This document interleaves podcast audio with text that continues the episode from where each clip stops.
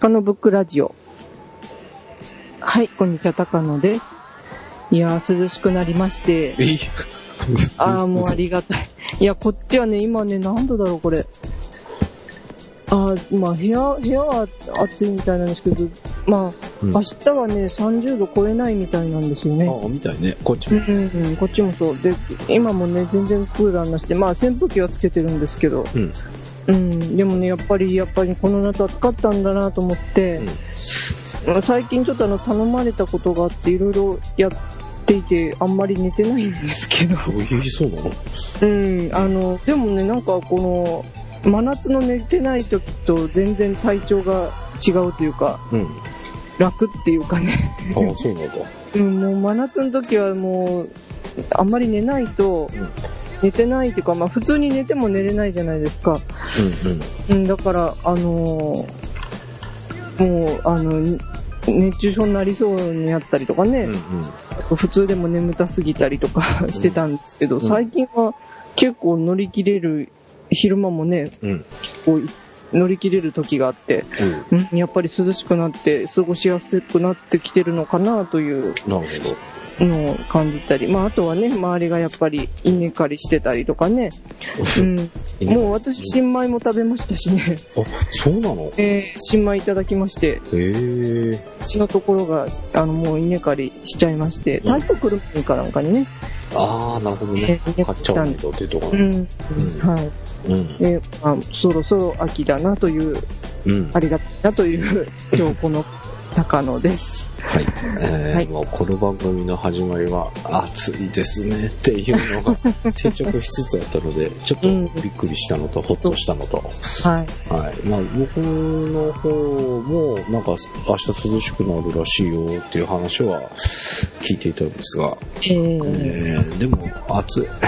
暑いですか？う エアコンね。私も天気予報で見てね、こっちはまあ21度とかね、20度とか最低気温になる時もあるんですけど、うん。やっぱり神戸とかね、都会の方はまだまだ最低気温も高いのでね、うん。まだ寝苦しい感じなのかなというのはうん。見たりするたびに感じておりますけど。なんか、はい隣のええ。都府県、都、あ、都うーん。東県、東京都、千葉、埼ええ玉なんかええ。豪雨だっていうのをね、あちうこちで見ーん。ましたが、ここ今現在は降ってないんだよね。そうですか。なんか局地的になってきてますね、やっぱりうね。ん、なんかね。うん、うん、なるほどね。あの、豪雨は、で、災害とかになるとちょっと、うん、うん、大変ですって。うん。雨好きなので、基本。家にいるときは。うん、うん、う外ん。でいるときは嫌だけど。はいはい。そうですね。しっとりとね。うん、なるほど。雨音で寝るっていうのが好きなんで。ああ、いいですね。おつですね。で粋なお、粋な男という、半助さんという。雨音がよくない？雨の音聞きながら寝うる。ん、いいですよね。うん、あの、ずっとノイズ、ノイズではないですよね。やっぱり雨音っていうのは、いい音というか。うん、うんなんかね、好きなんですよね。うん、なるほ豪雨とか聞くと雨降ってくんないかなと思うんだけど、明日は一日外で仕事なのでど。、ああ、そうなんですか。雨は降らないでほしいです。えー、はい半助と、半助とじゃないよ。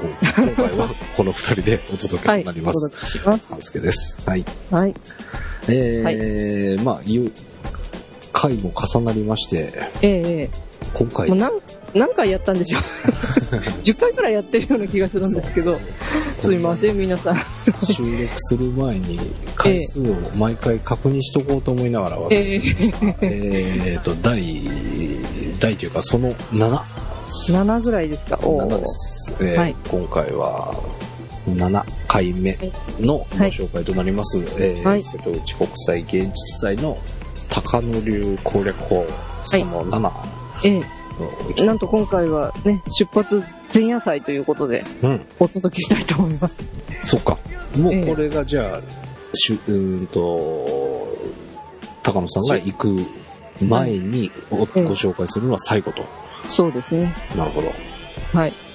はいワ。クワクドキドキの、はい。ということなので、もう次の収録は行った後行った後で、になるということなので、えーいよいよこう行く前のはい。このなんだっけ、メモ帳。メモ帳ですね。ロ、ロディアのメモ帳。ロディアのメモ帳の計画。帳シリーズ。はい。今日は、まあ、計画段階のものとしては今回が最後と。そうですね。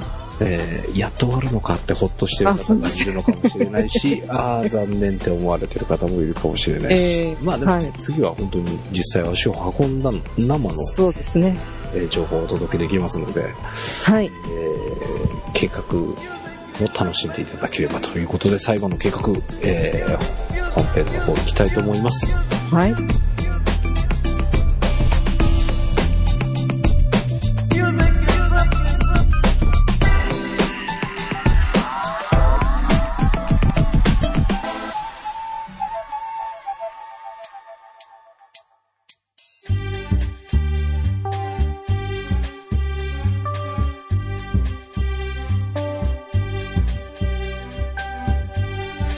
ません。ちょっとお尋ねしますがスノーさんのフォトスクランブルっていうポッドキャスト番組はご存知ですか？え？あなたがスノーさん？いやーこいつは驚いた。うちのかみさんに言ったらぶったまげますよ。何しろスノーさんの大ファンですからね。ところで先週の金曜日はどちらにいらっしゃいました？え？ポッドキャストで喋っていた？そうですか。いやー、私ね、てっきり録音だと勘違いしていまして。ところでもう一つ、ちょっとだけお願いがあるんですが。いえ、お時間は取らせませんから。スノーさんのフォトスクランブルは、毎週金曜日、収録じゃなくて配信です。皆さんよろしく。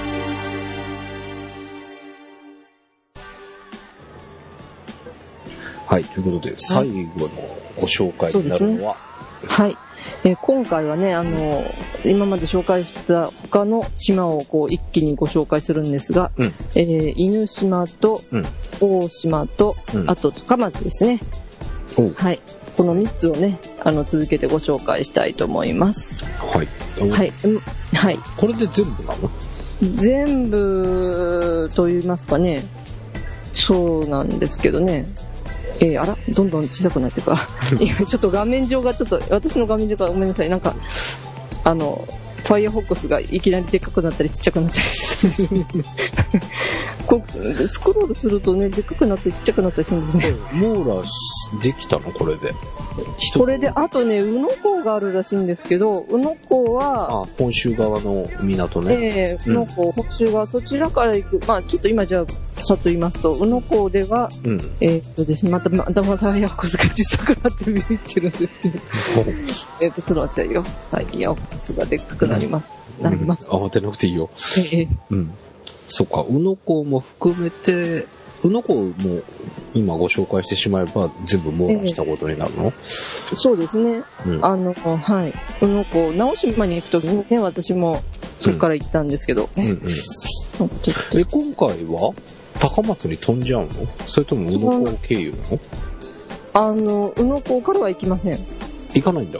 ええどう？で、高松中心ですので、うん。はい。ああの、じゃあ、あの、あれか、橋かなんかで渡っちゃってってこと？いや、そうでもないんですけど、うん。ええあの、船経由でちょっと行ってみようかなというところで、そっち側から行くのに宇野港を使わずにっていうことなの？そうです。へえ。まあちょっと最初の方にご紹介したんですけど、ええあの、姫路の、ええ姫路からちょっと小豆島に乗り込もうかなという、あ、そっかそっか。ええあの、はい、うん。かなり格安に行けるという、うん。あの、コースがございまして、うんただ時間はね、ちょっとかかっちゃうんですけど、なるほど。うん、まあちょっとそれをね、あの、やっぱり、瀬戸内ですから、うん。船にたくさん乗りましょうということで、うん。ええ、あの、ちょっと、姫路からね、小豆島に乗り込みたいといううんことを今計画しております。はい。はい。で、まあ、その、さっき言ってたね、うのなんですけど、うん。えーここではですね、うののチヌという、はい。はい、あの、淀川テクニックさんというね、うん。あの、大阪で大、大阪で、での、で、で、大阪でというか大阪出身のうん。二人組ですね、これね。うん。あれ、これ、ちょっと今、今はちょっとうまくいってないんですけど、うんああの、ここにね、もう作品の写真が出てるんですけど、うん。あのこの瀬戸内海の沿岸で拾い集めたゴミで作られているらしいんですね、このお魚さんなんですけど。はいはいはい。うん、これね、そうとは思えないぐらい綺麗な、うん。綺麗というか、うん。楽しい彫刻になってるんですけど、うん。それがね、その宇野港で見られるということで。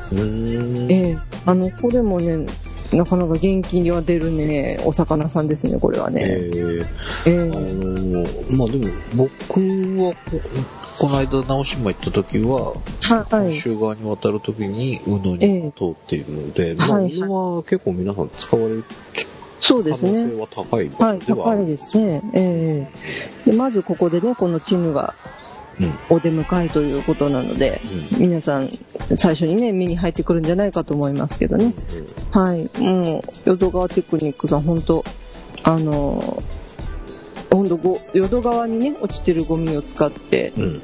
作品作ってるという方々で、うん。大阪で大活躍。最近はね、あの、いろんな、他の国とかね、うん。東京方面でもいや、やってる。へ大活躍という、うん、ー二人ですね。はい。うんえ、これもぜひ、ここから行く人は見てくださいということですね。はい。はい。それでですね、うんえーで、今回ご紹介が、その、うのからも行けるんだったかな。うのからも確か行けると思うんですよね。うん。ちょっと今、フェリーを見まして。うん。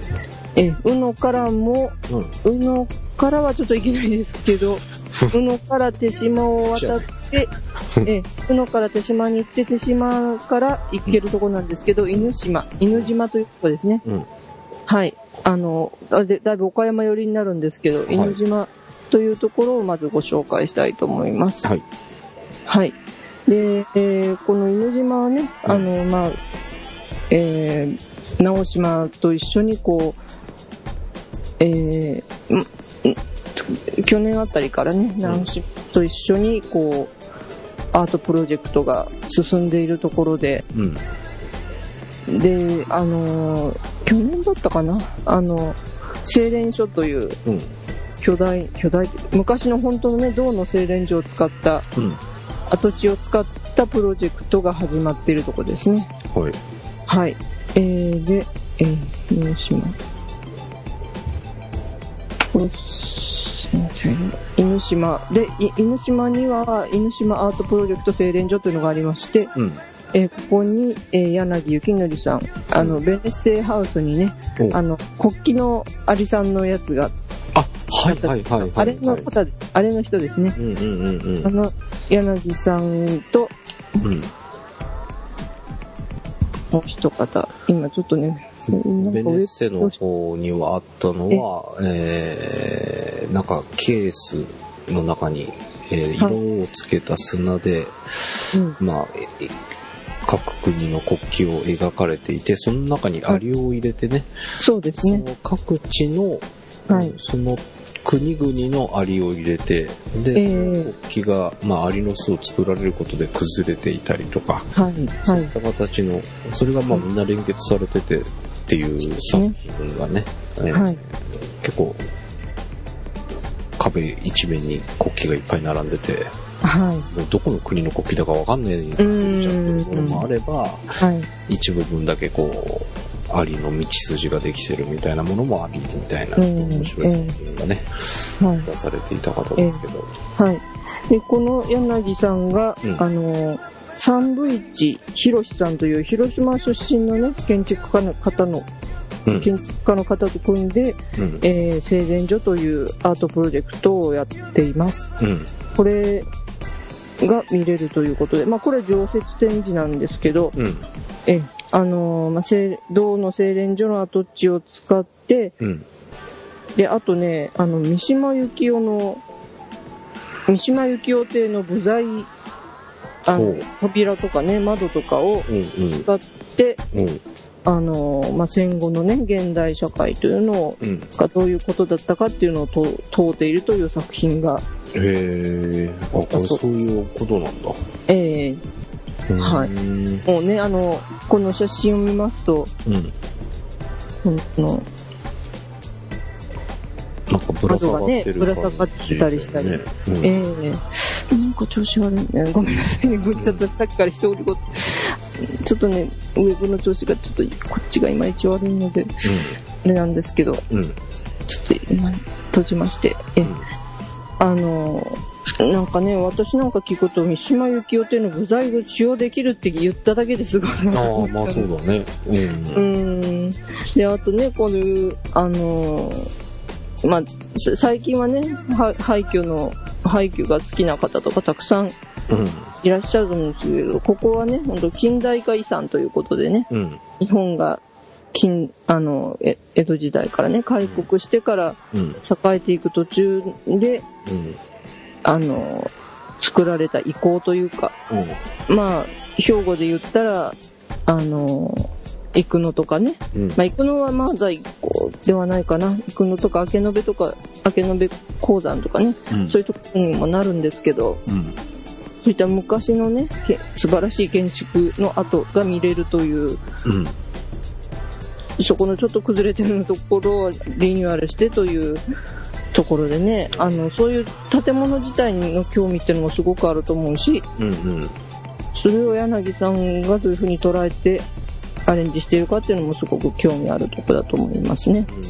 これなんか外見から行くと本当に廃墟的な感じもするけど、そうですね。この扉がええぶら下がってたりとかいう、この中はすごい綺麗にうん、されてますね。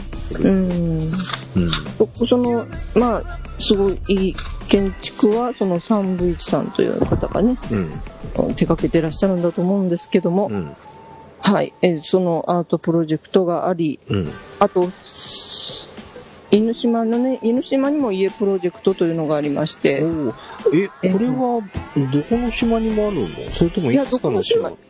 今は直島と犬島だけだと思います。へえ。ええ、あ犬島にもあるんだね。はい。うん。で、この犬島の場合は、うん。あのー最近もう建築雑誌とかで絶対出てる名前だと思うんですけど、うん。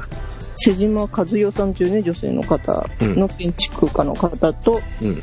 あとは、あの、キュレーターでね、うん長谷川優子さんっていうか、とても有名な方いらっしゃいますけど、うん。その、その方たちと柳幸則さんとか組んで、家プロジェクトというので。開催されてるそうです。はいはい。はい。で、まあ、あの、この家プロジェクトは、うんあの、まあ、直島の場合は古民家をね、再生したりとかいうことですけど、うん。まあこの瀬島さんが今回、この、ここの場合はですね、うん。まあ、ちょっとリニューアルするというか、うん。この集落ごとね、や、やるという、ほー。あれ大きなプロジェクトのようで、はいはいはい。えーもうここはね、一つ一つの家というよりは、えー何箇所かを一緒にっていう。そうですね、何箇所、4箇所ぐらい、あの、展示してるとこがあるそうなんですけど、うんうん。ええその4つのたま建物をまず探してからうん。見るという感じで、うん。ええあの、まあ、この犬島もね、その、いろんな昔はそういう銅の精錬所があったりしたわけなんですけど、あとうん石をね、石が取れるということで。ええあの、大阪城ですとか。鶴岡八幡宮の鳥居に使われた石がここから出てったそうなんですけど。うん、だからそういった昔のものすごい賑わいから、やっぱり、こう、あの、どんどん人口減になっていってしまって、今はかなりね、うん。あの、過疎化が進んでるということで、そこを再、そう、そういうところをね、再生しようっていう意味もありますし、へうえ。ん、うん、え、鶴岡八幡のここなんだ。から運んだということですね。へえ。はいええもう本当その頃は賑わったそうなんですけど。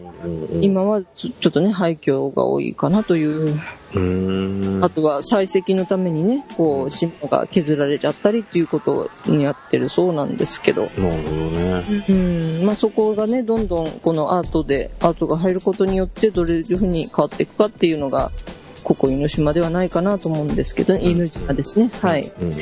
まあそ、あの、ここはね、やっぱり、船も、あの、定期船なんかも限られてますし、うん。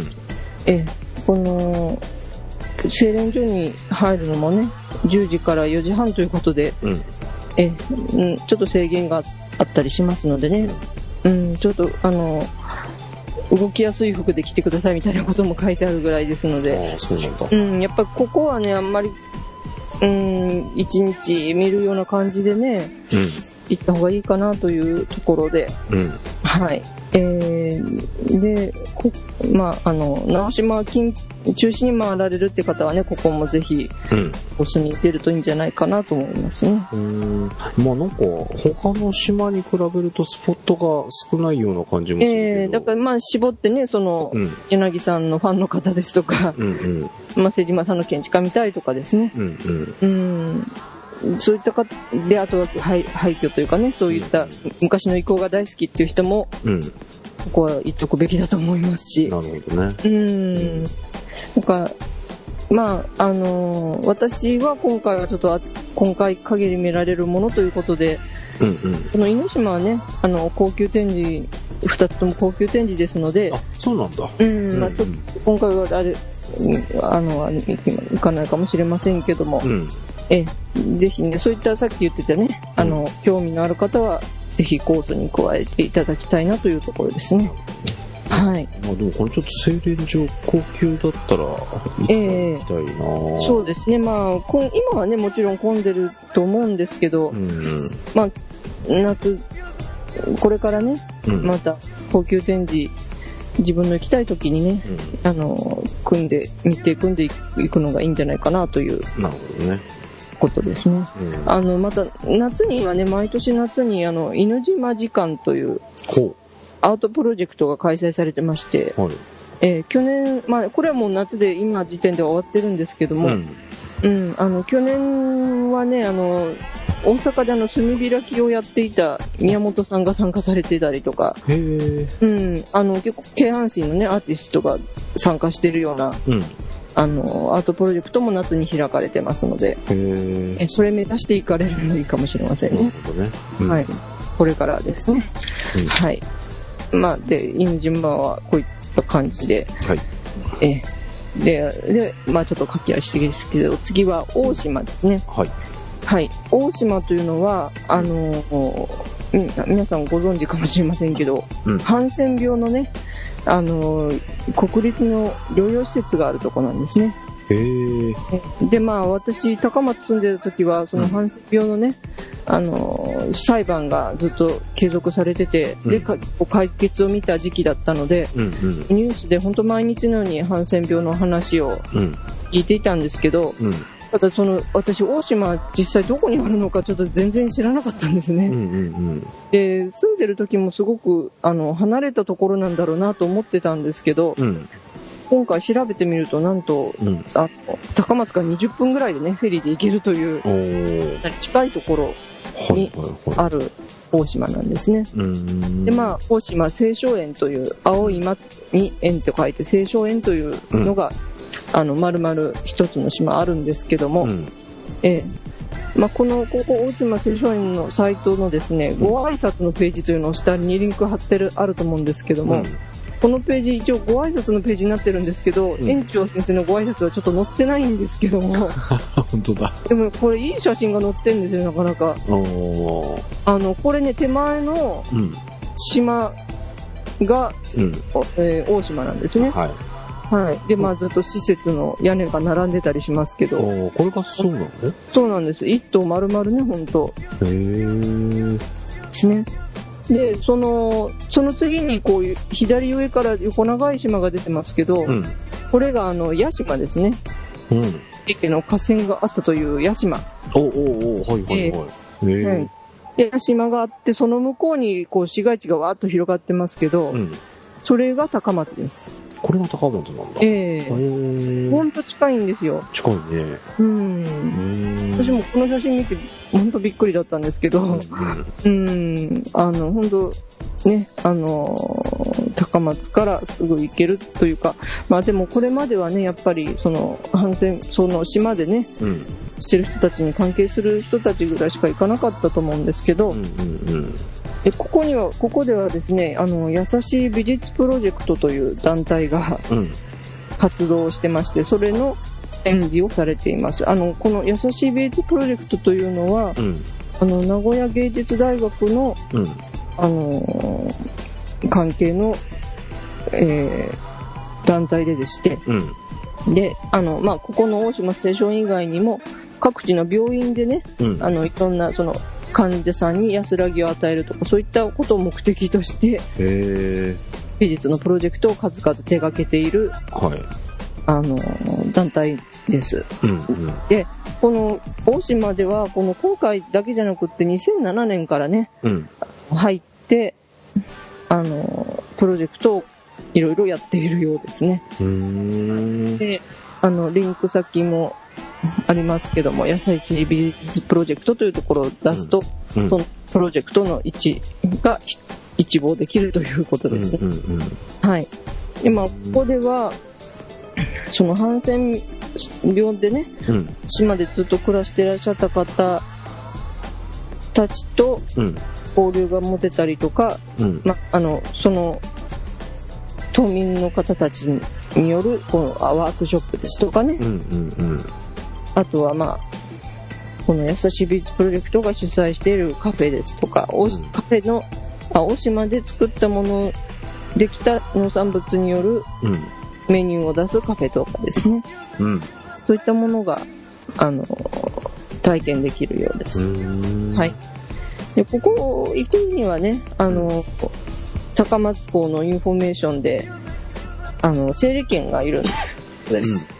はい。それをもらっていくということで、で、まあ、あの、見るときは、まず1時間ツアーで、あの、みんなで一緒に見るという形だそうですね。うん。まあ、あそのね、療養施設なので、普段、そこで生活していらっしゃる方、たくさんいらっしゃいますのでね、まあ、その、そこにわっと入っていくわけいかないので、うん。まあ、あの、そういうツアーで、青少園のことを見て、うん。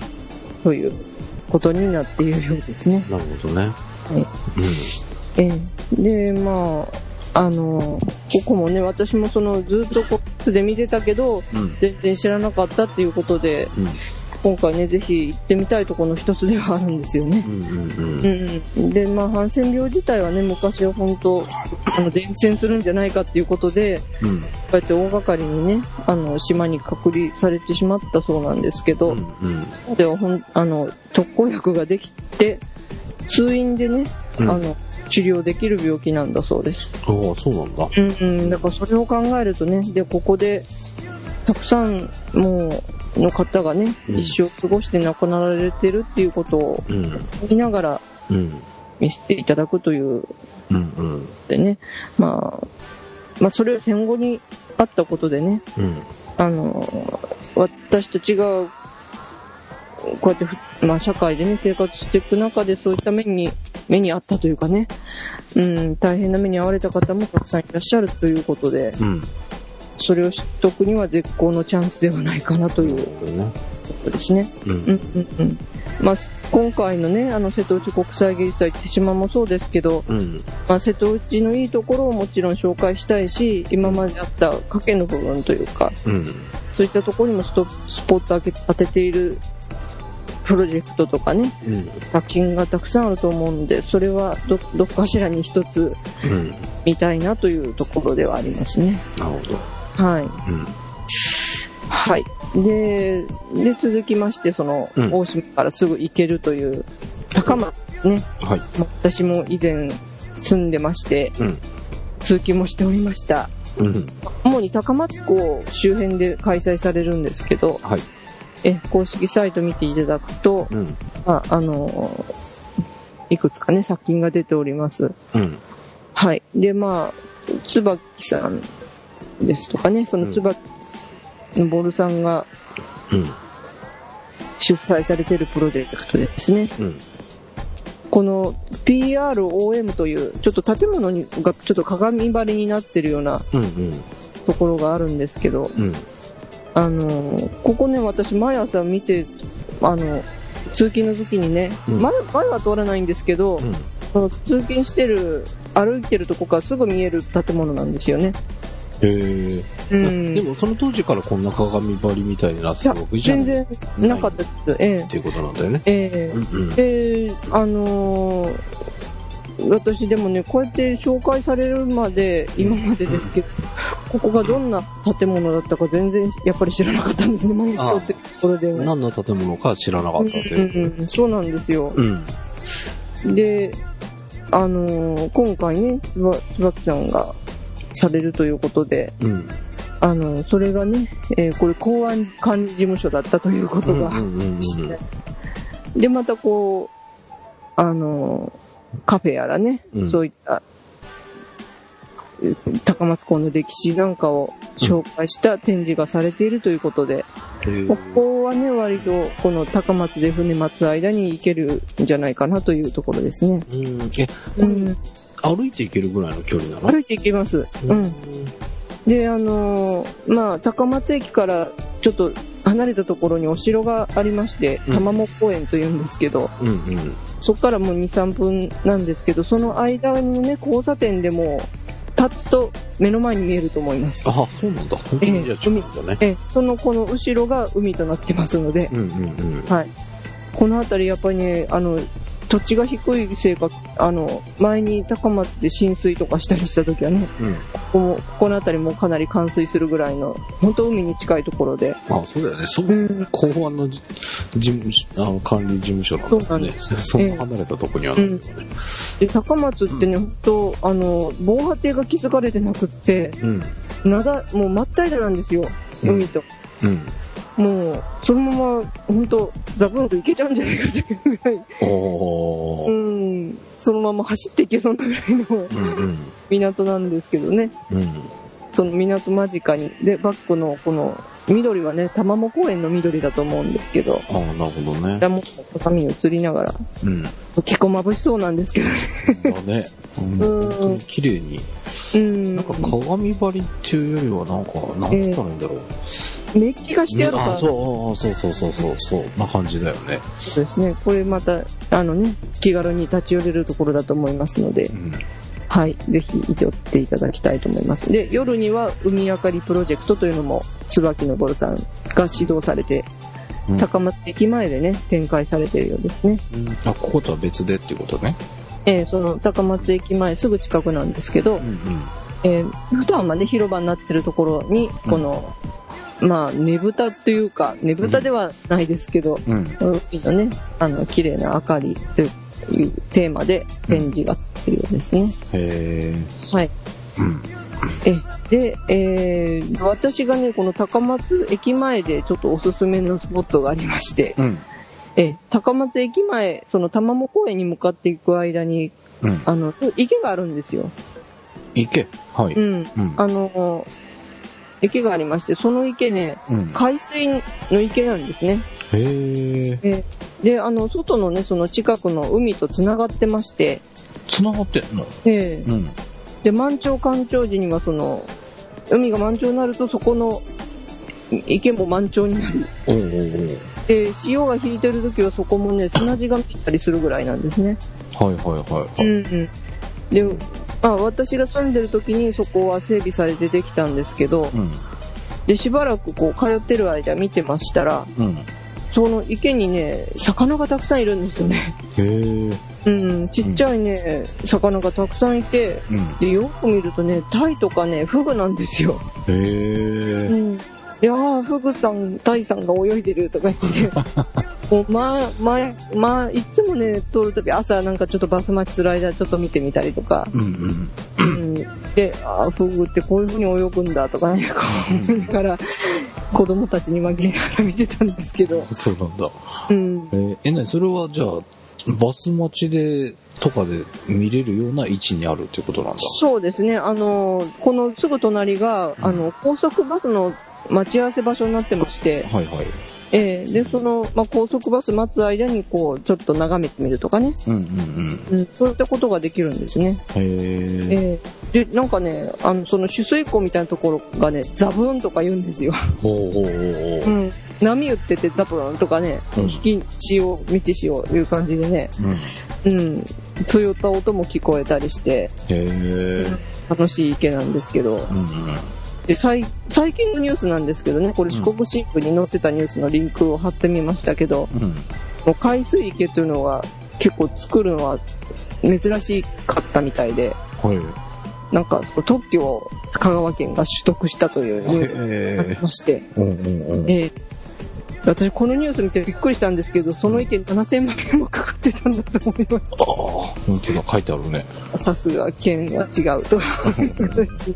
で、このね、駅前の海水池の記事見ていただくとわかりますけど、本当引き潮になったらね、うん砂浜が出てくるんですよね。ああ、本当だね。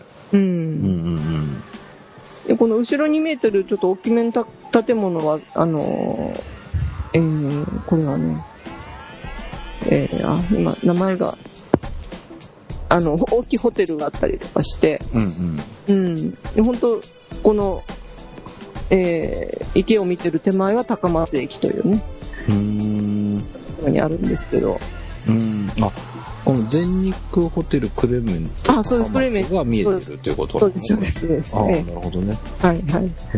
へえ。で、これね、なんか、本当珍しいものだと思いますので、見ていただいたらね、大魚さんに出会えるかなという思うんですけど、うんさらに私今回調べてってびっくりしたのがですね、うんこの海水池、冬の間はどうなってるかというと、うん。うん。冬はやっぱり海水温が低いから、うん。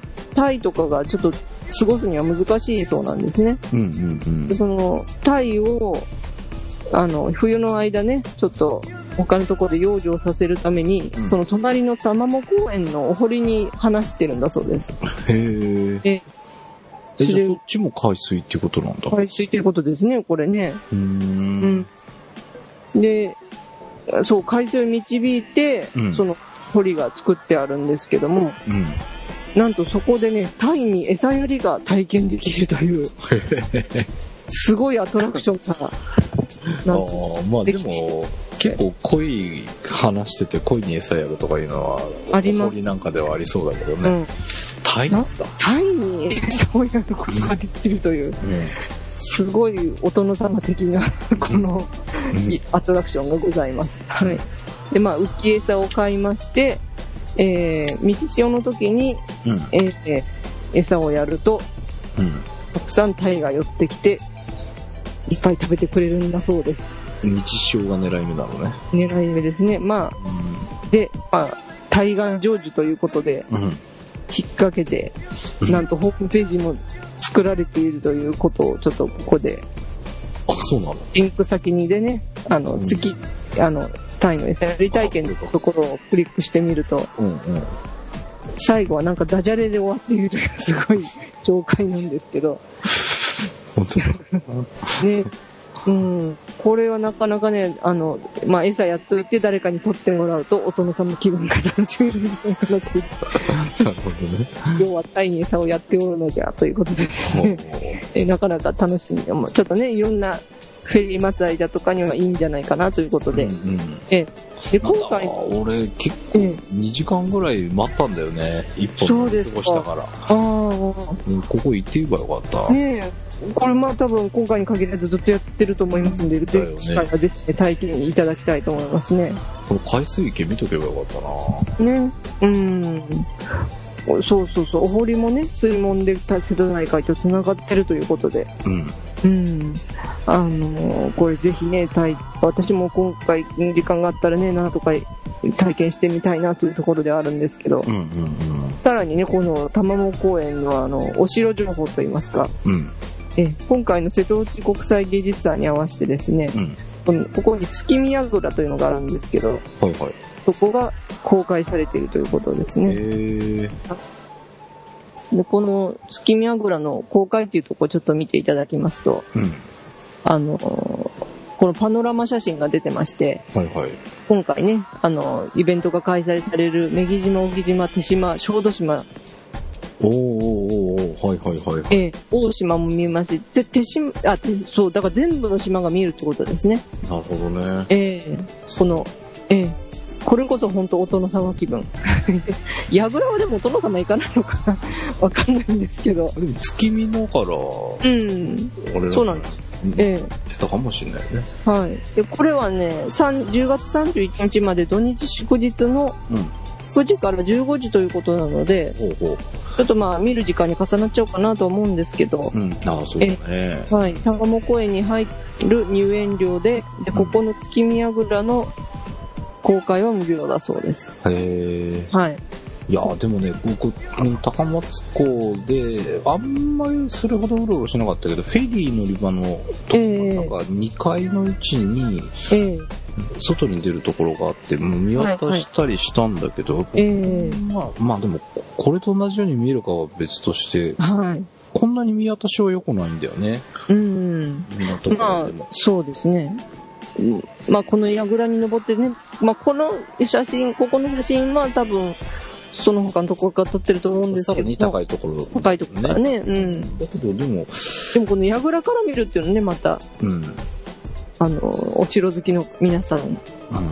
スノーさんにはたまらないんじゃないかなそうだね。まあ、でも、うん。面白いよね。海っぺりにあるお城だし。そうですね。うん。まあ、その昔はね、船を監視する役割があったということでね、なるほどね。敵が来たぞという気分もね、うんうん。あの、海、海賊が攻めてきたぞみたいなね、気分も楽しめるんじゃないかと思いますので、ね、またこの島がね、晴れてれば一望できるっていうのはね、すごいいいんね。じゃないかと思いますね。うん。ぜひ、あの、土日祝日にお出かけの方は、うん。コースを、に入れてみてくださいというと。うん。まあ、9時の、9時、9時にね、見て、それから行くかなっていう。うん、っていうのもありかもしれないですね。はいうん。ね。この玉藻公園ね、なかなかユニークな催し物がたくさんあるようですので。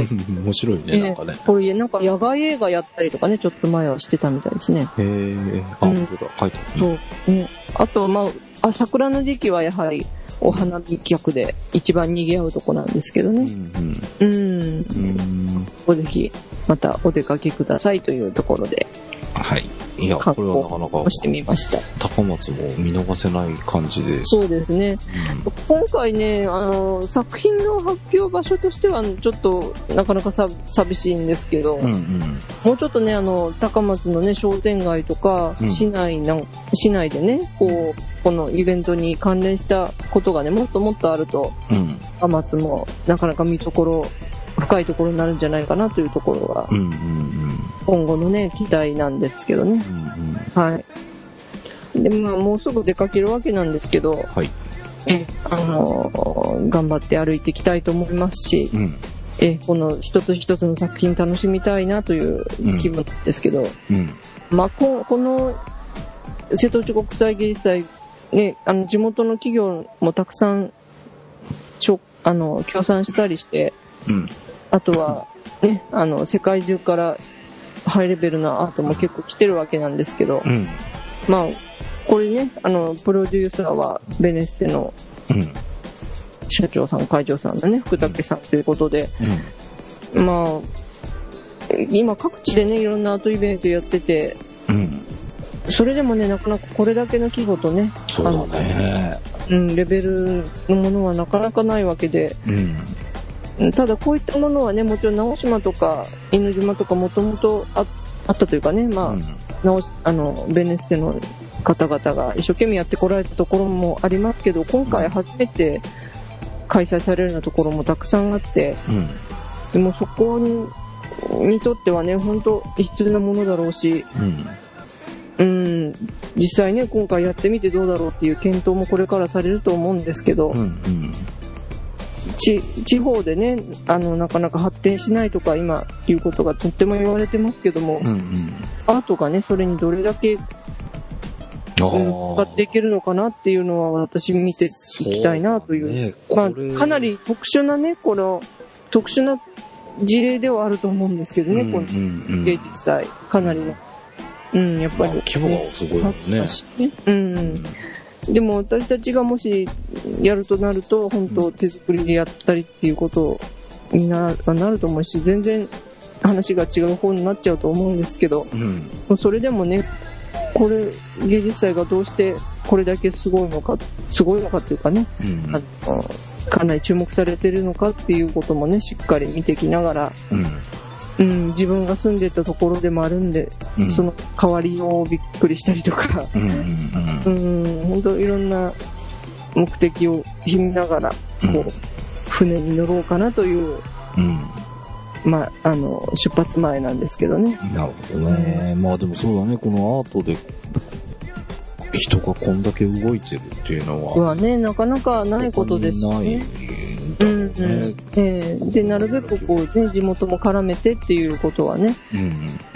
うん、まだまだ足りないような気もしますけど、うん。うん、どれだけ関わっていけるのか、で、うんこの芸術祭終わった後もどれだけやってき、それがね、浸透していくのかっていうのも見ていきたいところではあるんですけどね。うん。う。うんん、本当今各地でね、アートイベント、この秋もたくさん開催されててね、地方おこしのね、一つの手法になってるわけなんですけど、うん。うん。それが果たしてもういろんな日本全国に当てはめられるようなことなのか、うん。そうではないのか、うん。いうことも考えながらね、うん。